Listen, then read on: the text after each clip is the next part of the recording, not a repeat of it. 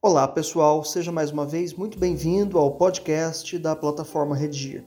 Eu sou Gustavo Fechos e estamos aqui com a professora Gislaine Buozzi para juntos conversarmos sobre o seguinte tema: caminhos para combater a insegurança alimentar no Brasil do século XXI. No primeiro bloco, a gente fala sobre o tema, sobre argumentos possíveis, eh, sobre a tese e repertório sociocultural, para que no segundo bloco a gente tenha então a oportunidade de aprofundar essa discussão. Na terceira e última parte do programa, a gente fala sobre proposta de intervenção social. Antes de começar, já fica o convite para que você assine o nosso podcast aí no seu tocador de preferência. Então, vamos lá. Professora, como que você pode, por favor, é, sugerir aos nossos alunos a apresentação deste tema? Olá, Gustavo. Olá, alunos da plataforma Redigir. É sempre um prazer estar com vocês. Gustavo, é, para gravarmos esse podcast, li alguns assuntos sociológicos mais recentes e percebi que muitos não sabem ao certo o que é insegurança alimentar. É, então, vale a pena investir na conceituação do tema. Então, vamos lá. Uh, acontece a insegurança alimentar quando não há acesso regular, suficiente e definitivo de alimentos. E cabe aqui, Gustavo, uma ressalva. Uh, se para a segurança alimentar precisarmos comprometer uh, algum outro elemento também essencial, inegavelmente estamos diante de uma situação de insegurança alimentar. Muito bem, a conceituação de fato é uma estratégia muito boa, super recorrente e recomendável para a introdução, né? uma estratégia de definição. Agora, com relação aos argumentos possíveis, né? as ideias que os alunos podem mobilizar para o projeto do texto. Por favor, professora. Vários argumentos, Gustavo. É, eu vou falar sobre os três níveis de insegurança alimentar: é, leve, médio e grave também vou trazer à tona é, algumas razões para ver hoje 125 milhões de brasileiros em situação de insegurança alimentar. Muito bem, e com relação à tese agora, por favor, qual seria um caminho possível? Eu vou investir naquela nossa tese multitemática. É tempo de atores dos mais diversos segmentos civis e políticos debruçarem-se sobre a causa alimentar já considerada um problema de saúde pública, sob pena de o Brasil mergulhar no retrocesso econômico-social. Professora, finalmente, com relação ao repertório sociocultural, que é uma prática bastante comum ali na introdução, é, embora não seja obrigatório, né, a gente pode é, deixar para desenvolver o repertório apenas nos parágrafos subsequentes, mas qual caminho você sugeriria aí também aos nossos alunos, por favor? Artigo 6 da Constituição Federal, Gustavo. São direitos sociais a educação, a saúde, a alimentação, o trabalho, a moradia, o lazer, é, entre outros itens. E o parágrafo único desse artigo 6 nos diz assim: todo brasileiro em situação de vulnerabilidade social terá direito a uma renda básica familiar garantida pelo poder público. Muito bem, professora, passemos então agora ao segundo bloco. Na abertura, você disse que para que não se caracterize a insegurança alimentar, a segurança não pode estar comprometida. Isso talvez pareça confuso a quem nos ouve. Você poderia, por favor, eh, desenvolver um pouquinho essa ideia para nós? Ok, ok. Vou exemplificar, Gustavo. Olha só, se uma família precisar deixar de pagar a prestação do carro, uh, se deixar de pagar o talão de energia elétrica para manter as frutas e os legumes na mesa ou para comprar a carne do almoço de domingo, essa manobra significa insegurança alimentar, ok? Professora, é, me permita, é, essa manobra significa insegurança alimentar ou puramente é, uma medida de economia? Né? A gente também poderia, por que não, pensar assim, né? Olha só, Gustavo, eu não concordo com você. Economia é um dos pilares da educação financeira, sobre a qual já falamos aqui em outro podcast. É, preferir comprar um tênis de uma marca inferior e mais barata para guardar dinheiro para fazer a viagem dos sonhos, isso é economia. E tem aí um abismo que separa a, a economia da insegurança alimentar. Estamos falando de mesa posta, com ou sem fartura, com ou sem qualidade, em função dos reajustes do salário que não acompanham a inflação, o que compromete a alimentação. Isso é o que nos leva à insegurança alimentar. Não, de fato, que não tem, é, em definitivo, nada a ver com uma viagem para Disney, né? Exatamente, Gustavo. Ô, professora, é, a gente pode dizer grosseiramente que insegurança alimentar é uma espécie de eufemismo para fome? Se não socorrida a tempo, a insegurança alimentar pode ser uh, a véspera da fome. Olha só, Insegurança alimentar e fome crônica não são expressões sinônimas, Gustavo, até porque existem níveis da insegurança, como eu disse no primeiro bloco. Essa condição, então, está classificada em três níveis: leve, mediana eh, ou moderada e grave.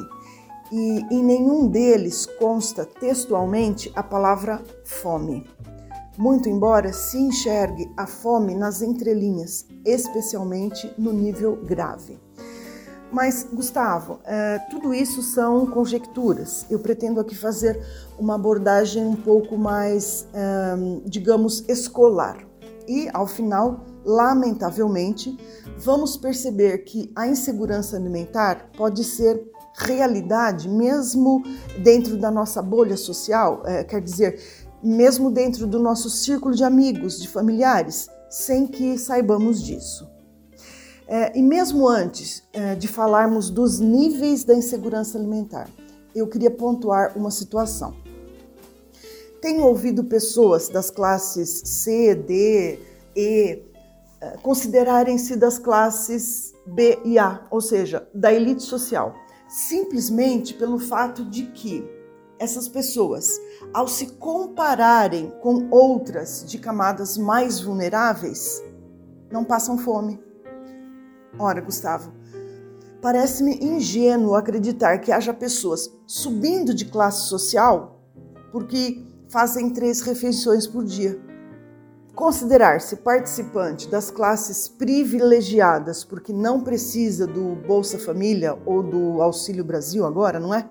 não é pertencer à classe alta, por vezes nem à classe média. Aliás, talvez seja importante trazer aos alunos esses parâmetros. O IBGE nos dá um norte segundo a, o salário da pessoa. Na classe A está inserida a pessoa que ganha acima de 20 salários mínimos. Na B, de 10 a 20 salários mínimos.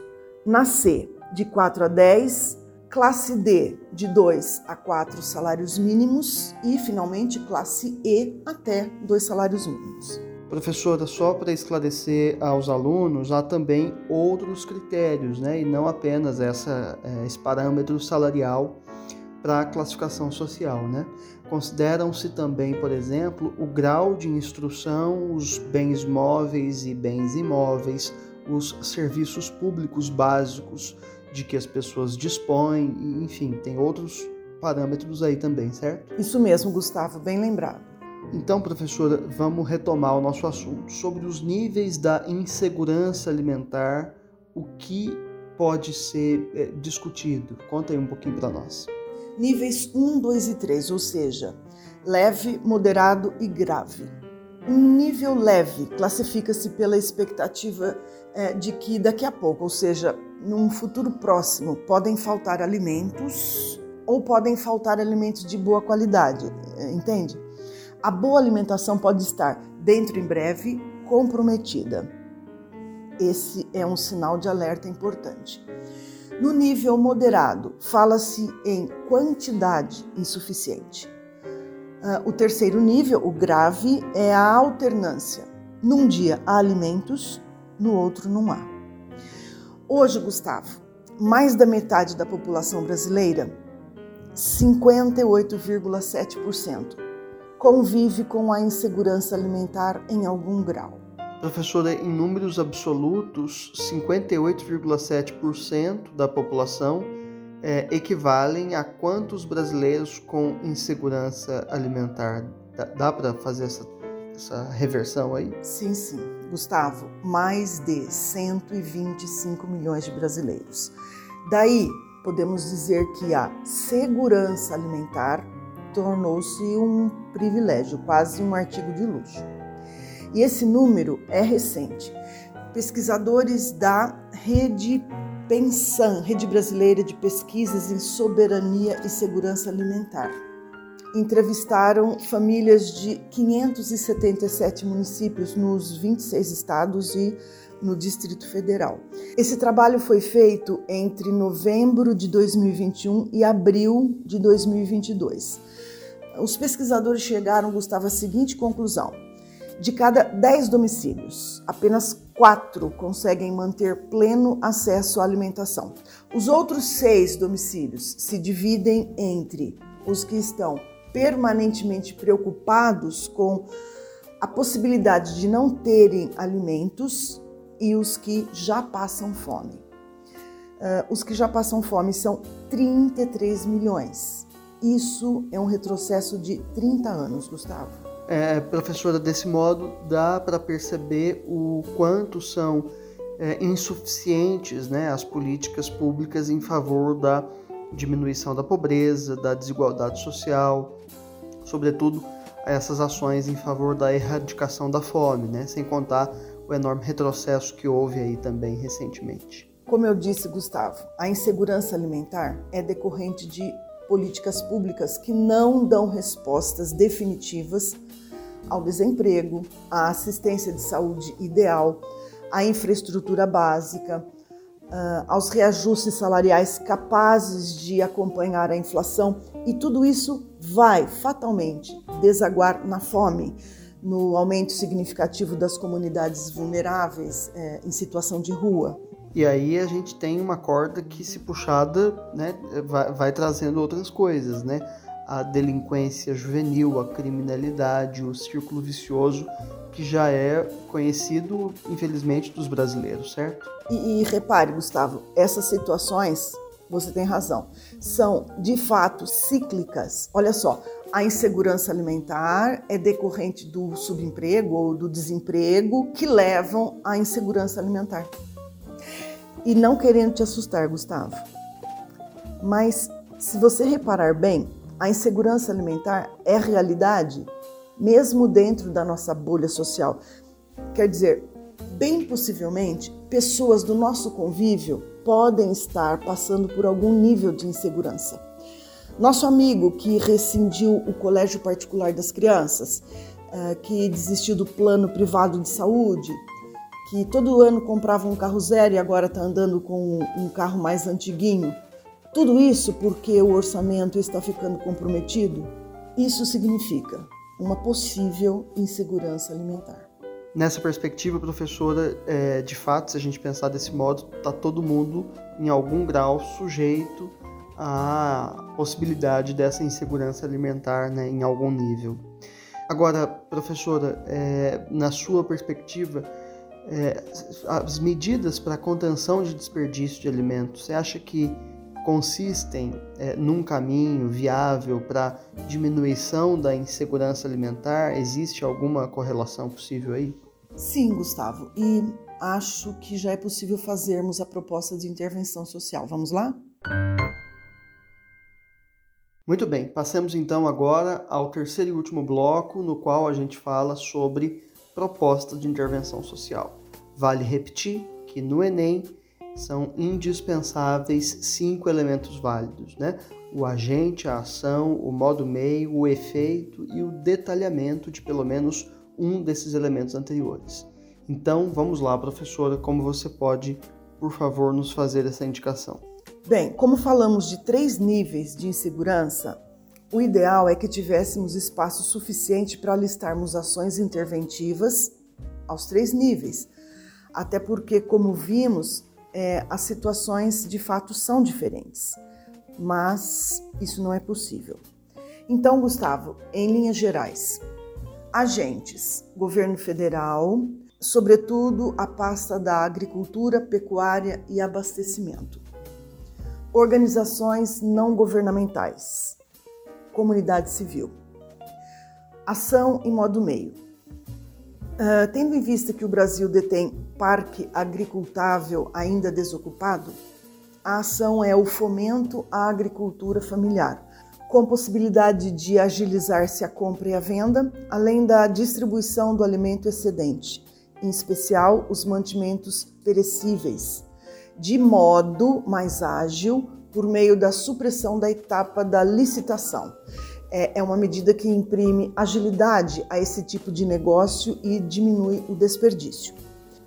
Em outra linha de raciocínio, discutir e pautar nas casas legislativas a reforma tributária, com redução dos encargos trabalhistas como uma estratégia para novas contratações. Efeito: diminuir a insegurança alimentar, condição sem a qual não se pode falar em erradicação da desigualdade social, que vai na contramão dos ideais republicanos. Muito bem, professora, agradeço muito aqui a sua participação com a gente. Até a próxima, Gustavo. Foi um prazer estar com vocês. Antes de me despedir, fica o renovado convite para que você assine o nosso podcast aí no seu tocador de preferência. Quando você fizer essa redação e ela chegar corrigida para você, não deixe de frequentar os nossos percursos de aprendizagem, nos quais há tópicos de gramática, listas de exercício e videoaulas sobre cada dificuldade. Há também no site uma redação modelo sobre este tema na qual você pode se inspirar. Então é isso, obrigado e até a próxima.